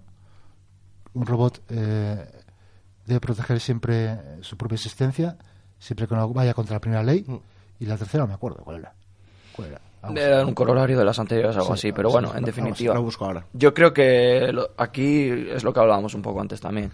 Los gobiernos deberían adelantarse un poco, legislar en este sentido, porque si vamos a estar en manos de las grandes empresas de Silicon Valley, como estamos est- eh, asistiendo a todo este tipo de avances, pues van a ir un poco por donde ellos quieran. Yo creo que los gobiernos deberían adelantarse un poco, pero siempre van tarde, como hablamos, siempre van un poco a, a, a rebufo de los avances y se legisla posteriormente, con lo cual a lo mejor podemos Ya, ver además- que llegamos tarde. No, además, lo que has dicho tú antes, también hay intereses de los, de los gobiernos que, por ejemplo, eh, la inteligencia artificial que hay ahora se utiliza para matar también. O sea que. Claro, claro, estamos hablando de mm, el ejército americano, moscas que tiene, que sueltan un- una cosita que, que mata gente, quiero decir, que es que eso eh, mal utilizado puedes acabar con, con, Sí, con- con con lo que quieras. con lo que quieras. Entonces eso hay que legislarlo, habría que legislarlo de alguna manera, pero bueno, evidentemente, como siempre. Y lo pues, mismo que hemos hablado, ¿no? Inteligencias artificiales que han detectado a un terrorista, le han Sí. pegado un misilazo y luego no era él.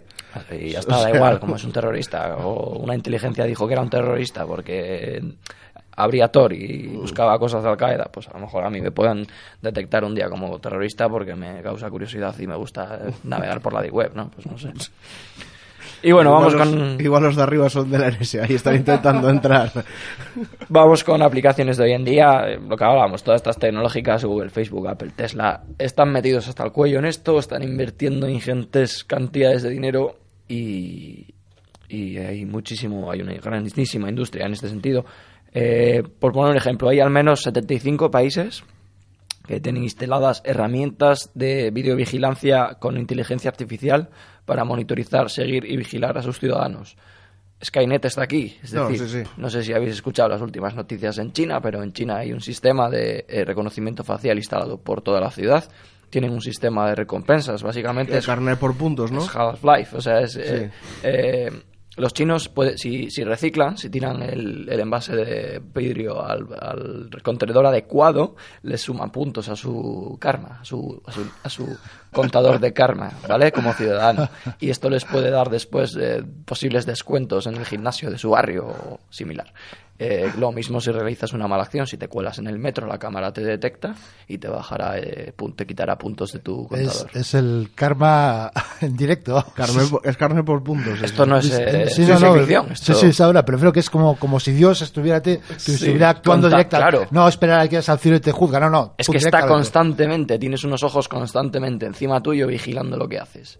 Y bueno, incluso hay eh, sistemas de vigilancia instalados en fronteras, no vamos a decir qué país, pero que son capaces de detectar a personas a 12 kilómetros.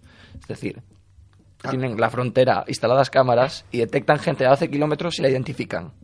Y la identifican. Son capaces de identificarla, de cruzar en su base de datos y si disponen de la información saber quién es. O sea, 12... O sea, 12 kilómetros una cámara, sí. A ver si nos dejan una para grabar los vídeos del YouTube. Otro ejemplo bastante clásico sería lo que se llama el high frequency trading, que es la, la inversión en bolsa de alta velocidad, ¿no? Son eh, bots o transacciones bursátiles tan rápidas eh, con softwares como Kenso que son capaces de tomar decisiones en milésimas de segundo. Eh, todas las grandes eh, eh, transactoras de eh, transacciones financieras, valga la redundancia, como Goldman Sachs o todo este tipo de empresas, ya lo están utilizando y el empleo de broker tiene los días contados. O sea, ahora una propia inteligencia artificial es la que gestiona todo el dinero de esa empresa. Exactamente, las, las transacciones son de milésimas de segundo y no hay humano que sea capaz de reaccionar a esas Claro. transacciones, con lo cual los brokers tienen los días contados. O sea, Sí, están salvo los cajeros del Lupa y los brokers, pues eh, no sé quién caerá primero, pero ahí andan. Uf.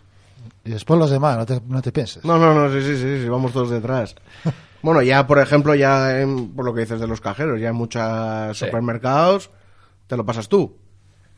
No, Yo nunca voy a esas cajas porque la verdad que, que me niego, pero... Pero no, y ya dentro de poco... Lo siguiente será que no haya ningún cajero y todo directamente seas tú. Y yo creo que, que se llegará, que, que bueno, que no es algo tan disparatado, que, Que no que tengas ya ni lo que pasar por la caja, ya lo tiene No, Amazon. y que Amazon directamente tenga una camarita o un sensor en tu Sí, sí. frigorífico, Eso lo hay. que si detecta que no hay leche... Eso ya lo hay, el Amazon Por eso. Dot, creo que se llama, ¿no? Algo así, que pulsas el botón y te lo Te, pide. te estoy hablando de que en Sí. años sin ni- necesidad No, de hay al botón. neveras inteligentes que ya tienen ese sistema. sí, sí. Hay muchas cosas que se te van a ir ocurriendo que, que ya Ya, están. está, ya está, Juanra. Lo siento, tío. Que, no ah, invento, no. Estaba llamando Ya ya patentes. y- Si este, programa, si este programa se hubiera grabado hace 15 años, pues sí, pero hoy ya no.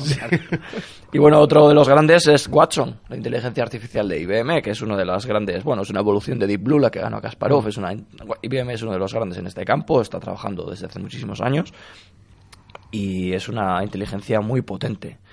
Eh, es muy famoso por haber ganado un concurso de preguntas y respuestas en Estados Unidos que se llama Jeopardy, que es un concurso muy complejo. Es decir, no estamos hablando del clásico Ayatú, que te preguntan ¿cuál es la capital de España? Madrid. No, te dicen eh, es una capital de interior que dispone de un río que nace en no sé dónde y transcurre y tiene una extensión de no sé cuántos kilómetros. O sea, quiero decir, eh, la gente que gana este concurso es gente eh, Sí, que, que se ha leído la Wikipedia. fuera de serie y hay que tener una intuición. Y no solo los conocimientos, sino también la intuición humana. Sí, Pues Watson ganó este concurso en, en 2011, ¿no? en 2011. O sea, hace, hace Sí, ocho años. sí, sí. O sea, que ahora mismo te... Hoy Watson ya- Saber y ganar para, Ya. saber y ganar para él es un Bueno, saber y ganar nada. Nada, Eso nada, hombre, por Dios. Podr- otro ejemplo, Watson sería capaz de analizar los tweets de alguien y proponerle un estilo a la hora de vestir, solo con los tweets que ha escrito. Y sí, seguramente le gustaría, ¿no? Y bueno, ahora mismo es una tecnología comercial atras- accesible a través de la nube. Cualquier empresa puede contratar sus servicios y puede utilizarla para aprovecharse de ello. Otra de las grandes inteligencias artificiales hoy es AlphaGo, que es un producto de Google DeepMind, que es una eh, división de Google que compró una empresa que se llamaba DeepMind, que se dedicaba a estas cosas y la han, han invertido y han potenciado, ¿no? Y AlphaGo es un programa informático de inteligencia artificial especialmente orientado a juegos. Y en este en caso concreto del, del juego del Go. No sé si sabéis qué juego es el Go. Es un juego de origen chino que se juega mucho por la zona asiática, de Corea, China, Japón. Es una especie de ajedrez, es una especie de juego de mesa como más complejo que el ajedrez, con un tablero más grande, con un con un mayor número de combinaciones y de posibilidades, muchas más. Con lo cual estamos hablando de un juego de estrategia complejo, no estamos hablando del juego de la oca. Sí. Eh, DeepMind aplica el aprendizaje automático, el deep learning, todas estas tecnologías que hemos mencionado antes eh, para su sistema de juego. A AlphaGo le dieron las reglas del juego y una larga base de datos de miles de partidas de Go con jugadas por jugadores profesionales y amateurs también. A partir de aquí, AlphaGo comenzó a jugar contra otros humanos y fue capaz de tomar decisiones analizando las jugadas de los otros contrincantes y responder a ellas. Eh, DeepMind fue capaz de ganar al 18 veces campeón del mundo de Go. ¿Vale? Un chico coreano que es un totalmente fuera de serie, es una inteligencia... Has ganado 18 veces el campeonato del mundo. 18 veces campeón del mundo, ¿vale? Le ganó, eh, creo que echaron cinco partidas, le ganó cuatro y perdió una. Ah, El bueno, mira, tipo- per- perdió una. Sí, cometió un error.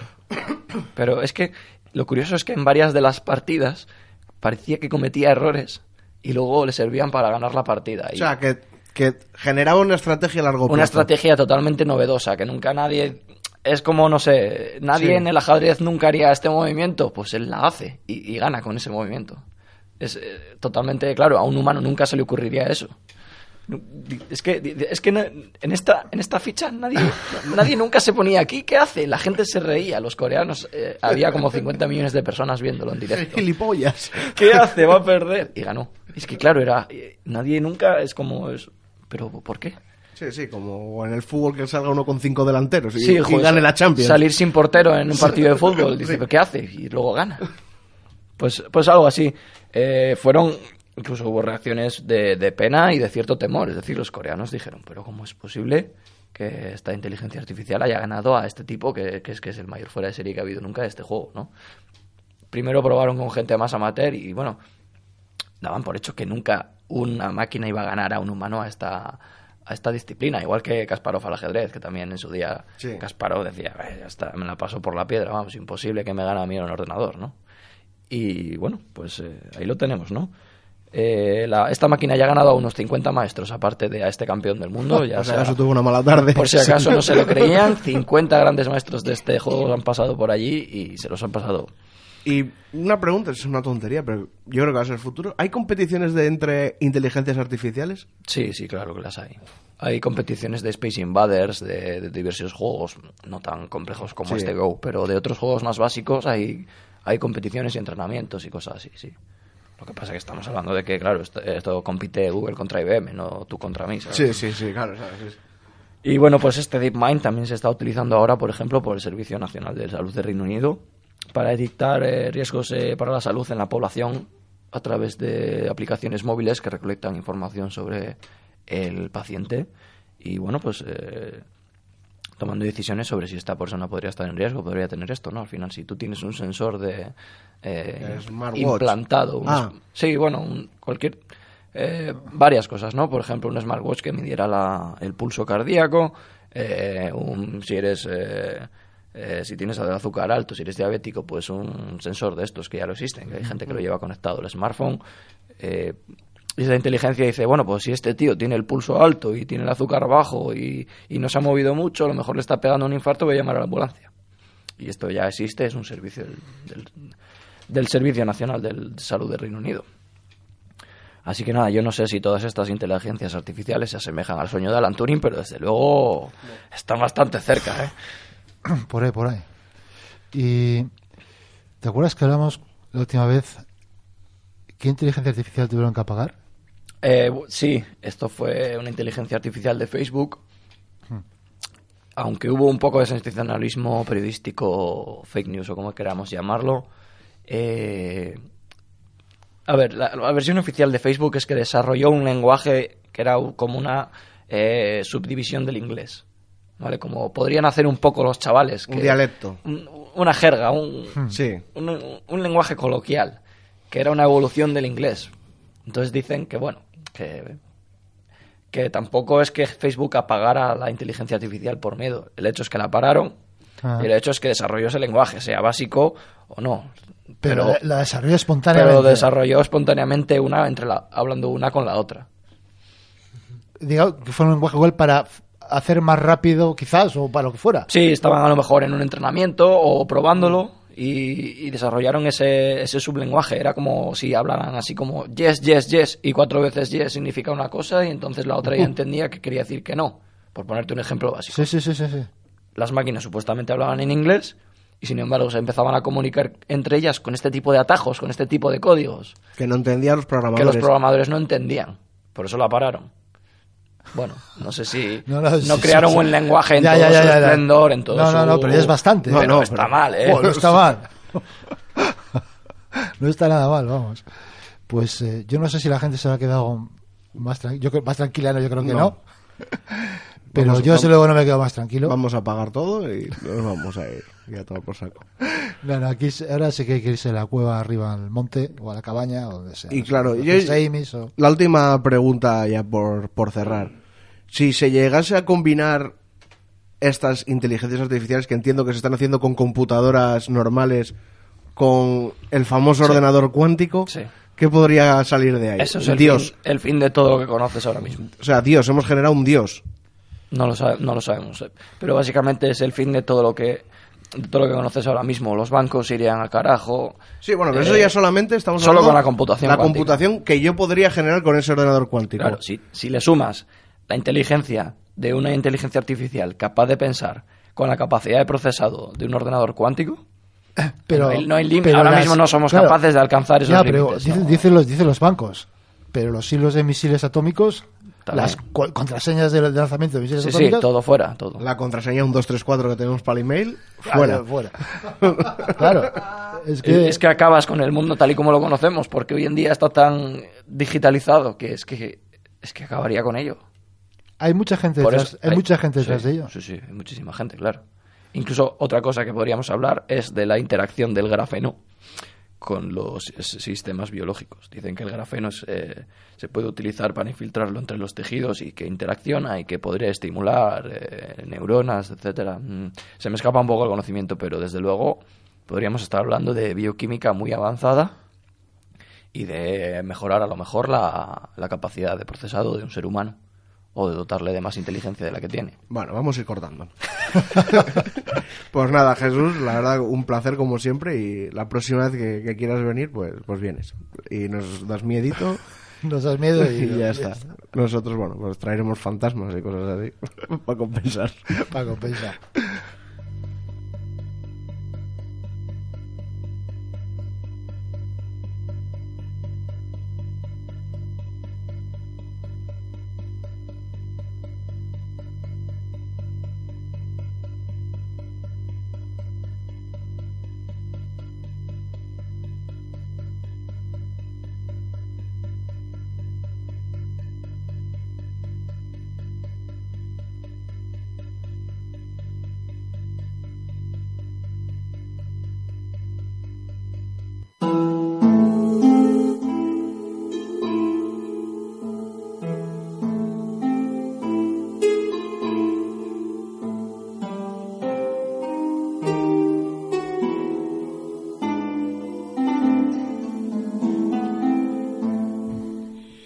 Nos vamos acercando ya a la recta final del programa y vamos a leer los comentarios que nos dejáis como siempre cada semana en la aplicación iVox. Recordaros que están ahí todos los programas, también os podéis escuchar en iTunes y en Spotify. Y bueno, también recordaros eso, que un, un comentario, un me gusta nos, nos ayuda muchísimo, nos da visibilidad dentro de la aplicación y hace que más gente pueda encontrar este programa. Y nada, baby, los tienes ya por ahí los comentarios del último programa, ¿verdad? Sí, vamos a leer solo los del último programa. Eh, bueno, un, un viejo amigo que firma eh, de una manera novedosa, como Betting Clown. Dice, Primer, se ríe. Programa aceptable. Bueno, esto tiene que ver con el cachondeo que viene de, Sí, de eso la es. anterior lectura de correos. Ya os contaré en privado lo que significa OM. Estamos hablando del Sí. amigo Pablo. ¿Ya te lo, le- le conoce- no, te lo ha contado? No, me lo ha contado. bueno, bueno, ya dice que, hay que dejarlo para el misterio, para el resto de la audiencia, ¿no? Sí. Bueno, dice, de paso aprovecho y pongo mi nombre de guerra, que también tiene su historia. Bueno, el que acabamos de decir antes. Y, y ya os contaré tomando un calimocho. Bueno, pues ya sabes, Toño, la próxima vez que lo veamos, un calimocho. Hasta aquí, eh, hasta igual sale un programa fijo. Por cierto, Lines es la caña, nuestra querida Lines Bejo, por supuesto. Gracias por el trabajo de campo que hacéis para conservar la tradición oral. No tiene precio. Bueno, pues oye, yo te, lo, agradez- a te- lo agradecemos. Sí. La mayoría de la gente lo, lo sabe apreciar, aunque hay otros muy poquitos que no. Bueno, alguien que creo que no ha escrito nunca, que se llama Magistratus, dice, lo de las culebras que maman de las vacas A mí de chiquito me daba la risa porque no son mamíferos y no pueden mamar. Pero algo de verdad tiene que tener, porque en Villanueva de Henares la abuela lo contaba y lo juraba y lo perjuraba, y la misma historia la he oído muchas veces en Brañosera y en Valoria de Aguilar. También se metían en las cunas para meterse entre el crío y luego poder mamar. Un saludo desde Pucela, Alberto Alfonso. Pues un saludo. Sí, la verdad es que esto es una cosa que sorprende, porque obviamente no son mamíferos, pero es una cosa que lo cuenta mucha gente y ya gente que asegura que lo ha visto en persona, como nuestra querida Lines Bejo. Nuestro amigo Francisco Romero, nos encanta tenerle por el programa, dice, buen programa chicos. El testimonio del taxista gallego, arquetípico, el de los extraños hombres altos que aparecen de la nada, los hombrones que decís vosotros, de los que hay tantos testimonios. El tema del cajón, del tamaño de una mesa que cayó y volvió a subir en un instante, me recordó a lo que, eh, a lo que contó precisamente sobre los avistamientos, el del Cahuérniga y los tojos. Yo no me acuerdo muy bien, Toño, de ese, de ese testimonio. Bueno, yo es que tengo ya la memoria de pez. Me van a sustituir por una inteligencia artificial en breve. Creo que la mujer de Emilio San Juan, sobre, bueno, ya lo dice él, sobre una especie de armario que flotaba en el cielo. Sí, es que eso no, no lo Sí. tenemos, ese testimonio no lo tenemos recogido. No lo tenemos. Ah, vale, vale, por eso no me sonaba. Vale. Eh, sigue diciendo, por cierto, creo que entre avistamientos de todo tipo, el bicho blanco, luces populares y los chuletones de la bolera eh, Cahuérniga y los tojos merecerían un monográfico de Cantabria oculta. Saludos. Pues hombre. Habría que ir a hacer un día un programa ahí a los tojos. Habla con el alcalde. Tú Ah. que tú que te manejas bien con la por allí. Pues sí, hablaremos yo, oye, o con los de la bolera. Sí, ojo con los de los tojos que son un poco recelosos para hablar algunos, ¿eh? Yo ahí Bueno. lo dejo. Bueno, nuestra amiga Marina dice, espectacular caso de humanoides, arquetípico total. Bueno, nuestra nuestra Puri Luque, que nos escribe desde hace un programa y nos mete mucha caña, dice... Un saludo. Se- Respecto a lo de las a lo que vio Lines Bejo dice, ¿no sería una sanguijuela que se agarraba a alguna de las venas de las vacas que tienen en las urbes? Bueno, de las ubres, perdón. Eh, Bueno, Bueno, yo creo que la gente sabe distinguir una hay, con una hay- culebra. hay miles No he visto yo mucha sanguijuela por ahí, pero... También, sí. eh, sí, bueno, de otro tipo igual lo hemos visto. No, a ver, en Caloca, bueno, está Lines y Lines no creo que sea gilipollas. Sabe distinguir perfectamente una culebra. Yo ahí lo dejo. Y los miles de testimonios del mundo, o sea, no puede haber tantas sanguijuelas por ahí chupando tetas. tan grandes. Sí. Dice Marina, ya veremos lo que dura la mesa del coronel. El otro día hasta salió Soros el innombrable. No hagáis caso a los trolls, se refiere a nuestra amiga Puri. Seguro que Puri se llama Manolo en realidad. Pues que- Y- Bueno, bueno, sí, sí, continúa, continúa. Sí. Y Marina sigue diciendo, hay que hablar también de la serie Britannia. Bueno, yo no la he visto, Yo la serie tampoco. Britannia. Dicen que está muy bien, no sé si la han cancelado. Por lo menos dos temporadas creo que se hicieron. No digas que cancelan cosas porque nos dan Sí, porque luego es mentira, sí, luego nos dan. Bueno, y Puri... Y no, no, eh, yo también quería decir que el último sí. programa de la mesa del coronel me ha encantado. Vamos, no A mí sé. también. Muy bueno. Y Sí. que no Bueno. entiendo por qué Puri se empeña con que no nos gusta el programa Cuando nos gusta. cuando los cuatro... se- además en nuestro grupo de Telegram se comenta siempre ese programa. Sí. O bueno, pues Puri vuelve a escribir y dice, muchas gracias por el repaso que me habéis dado. Bueno, yo creo que nos la ha dado ella a nosotros, pero bueno, eh, eh, son conceptos. Dice, eh, no soy masoquista, ni mucho menos, pero pa- para un programa que hay que no sea de ámbito estatal, eh, háztelo mirar. hay cientos de programas que no son estatales, cienes y cienes, y del misterio ya, ni- vamos, debe ser de lo que más hay. Eh, pues como mujer de radio que fui en mis años, siempre doy un voto de confianza a los programas pequeños, lo pongo entre comillas. Pues mira, eso te, eso te honra, la Sí. verdad. Que tenemos suerte de que han in- inventado esto de los podcasts, que si no, no nos conoceríamos nadie fuera de, no nos conoceríamos nadie fuera de Cantabria. Totalmente de acuerdo. Dicho esto, os aclararé por qué oigo vuestro programa. Por Patricia. Se refiere a nuestra amiga Patricia Prida, me imagino. Cuando presenta ella algún programa, cuando presenta ella algún programa, ella, me quito el sombrero. Se nota que es mujer y como mujer le gusta llegar al fondo de cualquier tema eh, que quiere tratar. Las mujeres por naturaleza somos curiosas.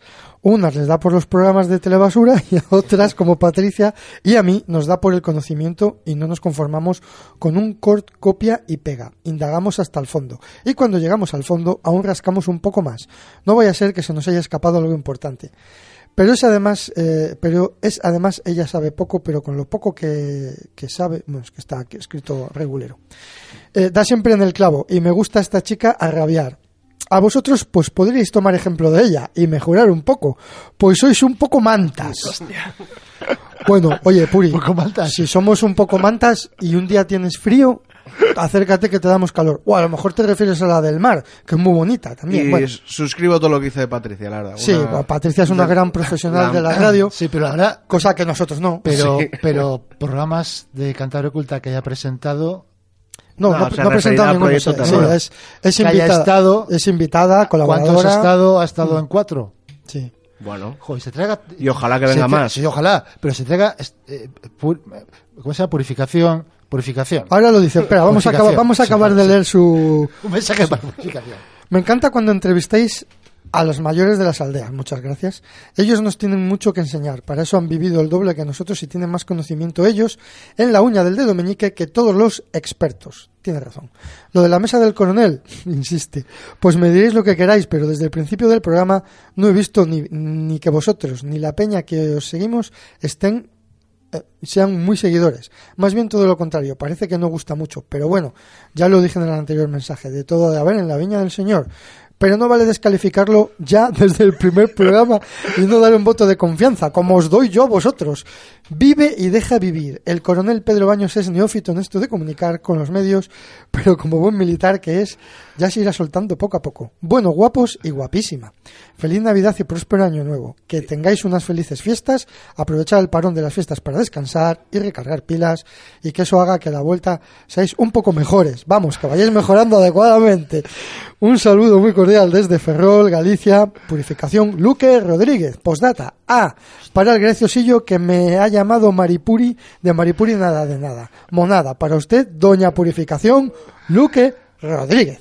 Bueno, pues purificación. Eh, Doña Purificación. Doña Purificación. Doña, no, cuidado, un respeto a Puri. A ver, seguimos sin entender por qué crees que nosotros o nuestros seguidores no nos gusta nada el programa del coronel, porque nos encanta, Mm. y lo vamos a repetir, lo diremos las veces que queramos, que, que, que tengamos que decirlo, no Mm. tenemos ningún problema. Y, aún segundo, así, sí, no segundo, so- otra cosa, no solemos hablar de otros programas que también lo hacemos. o sea, me no, refiero. no solemos hablar, no hablamos ni de la mesa del coronel en nuestro y si programa. hablamos generalmente es, es Para bien. por- para bien, porque Claro. nos ha gustado La crítica positiva también. Sí, bueno, lo dijimos Y- creo que la vez anterior, pero de- una de nuestras filosofías es nunca criticar a, a nadie, jamás. No, porque- Ni en el programa, ni en redes sociales, No, ni no. nada, porque me parece muy feo. O sea, no... Eh, exactamente. Y, y en todo caso, es como dices, una crítica para, para hablar bien de un programa, Sí. cosas que nos gustan, de- que hay muchas por ahí que nos gustan. Y lo de, lo de que, que escuches todos los programas de Cantabria Oculta para uno de cada 25 encontrarte con, o cada te- 40 encontrarte con Patricia, sigo pensando que es que en el fondo nos quieres, pero mucho. Sí, yo, yo pienso, a mí Puri, me la verdad es que me cae bien. Y a me mí puede, también, ¿eh? Me puede llamar manta y meterse con nosotros también. todo lo que quiera. Me parece, tía, simpática, pero es simpática, me ¿eh? parece una tía simpática. No sé por qué se empeña en lo de la mesa del coronel, sus motivos tendrá. Bueno, vamos a ir acabando. Bueno, Que- yo el último mensaje para Sí. Puri, que mira, nuestra intención es que Patri venga más. sí, lo que también- pasa es que Patri está muy ocupada. Lo sabe, vive- pero nuestra intención Sí. es que venga más porque nos encanta que venga al programa. Bueno, Patricia es compañera de Sí. nuestra asociación Etnocan y hacemos muchas cosas juntos. O sea, Patricia no solamente es una colaboradora del programa cuando ya puede, sino una buena amiga. Eso, Tenemos eso esa es. suerte, Puri. Por cierto, muchas felicidades también para ti, ¿eh? Muchas gracias. Feliz año. Bueno, José María Casanova, para acabar, dice, los hombrones encapuchados es un testimonio fetén al 100%. Eh, por la experiencia en primera persona que tengo con lo raro, diría que el tío no miente. Se cae de culo y se le queda la cara de tonto y finalmente se ve obligado a creer que ha visto, sin creer lo que ha visto. Es lo que hay y la reacción más lógica y sana ante lo raro que por definición es irrepetible. Y como es incomparable, es incuestionable. En cuanto al fenómeno, estas cosas me hacen pensar en los bromistas que había en mi época, infantil, años 70, que se iban a la montaña los findes a hacer el extraterrestre, con ropa de motorista pintada con purpurina de plata. Qué grandes. Me recuerda a los de Cayón. Sí, ojo, ojo, focos montados en el coche, etcétera. Supongo que querían salir en los papeles y alguna vez eh, debieron de conseguir. En el caso del testigo, como lo del ovni que se llevaba en los 50, sería de lógica pensar que los bromistas se trataban más, eh, se tiraban más por el rollo ánimas del purgatorio, etcétera. Cosa que cajaría bastante con el encuentro. A mí los pelos largos siempre me hacen pensar en los de Groucho Mars y en los de los Beatles cruzando el paso de peatones, eh, sobre todo John Lennon. Ánimos y Ocandi desinhibido, pero claro, encuéntrate de noche en medio del monte a cuatro cachondos bromistas de estos, puf, como para encontrarse a Tom Jones con la cara roja y a punto de estallar como sus ojos al entrar en un callejón oscuro. Brazote. Un abrazo. Qué grande, qué grande.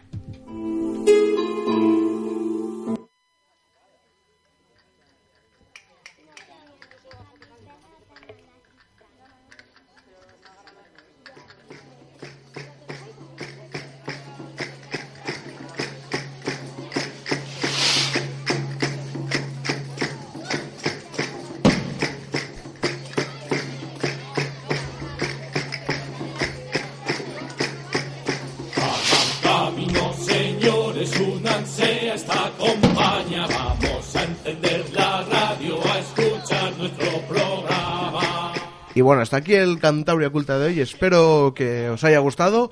Y nada, nos vemos la semana que viene, el domingo, de 8 a 9 y media, como siempre. Y anunciaros ya que en el canal, en la semana que viene, no muy tardar, sacaremos también el especial de, de Star Wars que se estrena la, la semana que viene. Y nada, en Navidades, eh, Puri, no sé si pararemos, voy a mirar el calendario. En principio sí, vamos a parar en enero, el 5 de enero, ¿no? Paramos que es Reyes Y la vijanera. y la Vijanera. Es- mira, coincide, entonces estarán contentos este año. Precisamos licencia, solo un rato de charla con la gente del lugar. Y nada, un- muchas gracias Jesús por, por venir. Ya sabes que estás invitado cuando quieras. Tú nos mandas un WhatsApp, quiero hablar de esto y ya nosotros le damos al play y grabamos. Espera, bueno, espera, espera, antes del lema. Recordar los concursos que tenemos. El, el Christmas, eh, enviarnos un Christmas Arco FM. La dirección está al principio del podcast, le dais para atrás, minuto uno y medio, dos, creo que lo digo. O entren en la página de Arco FM, que ahí viene. Ahí viene, efectivamente. En nuestras redes sociales lo he publicado en todos los sitios, ya que cuál es la dirección donde lo tienen que enviar. Y eso, enviáis un Christmas, eh, se os va a responder, eso siempre. Y entráis en el sorteo de, un, de una camiseta, que por cierto ya nos han llegado para todo aquel que lo quiera adquirir. Nos mandan un email, entran en contactos con nosotros, la tenemos a 8 euros, la verdad, precio Primark, con nuestros grandes amigos de Camigraphic. La verdad, unas sudaderas y unas camisetas de gran calidad.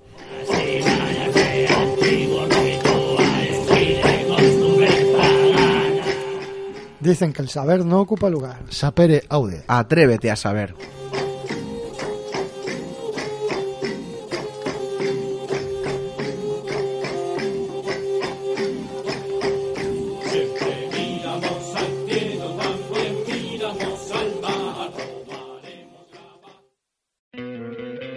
¿No te encantaría tener 100 dólares extra en tu bolsillo?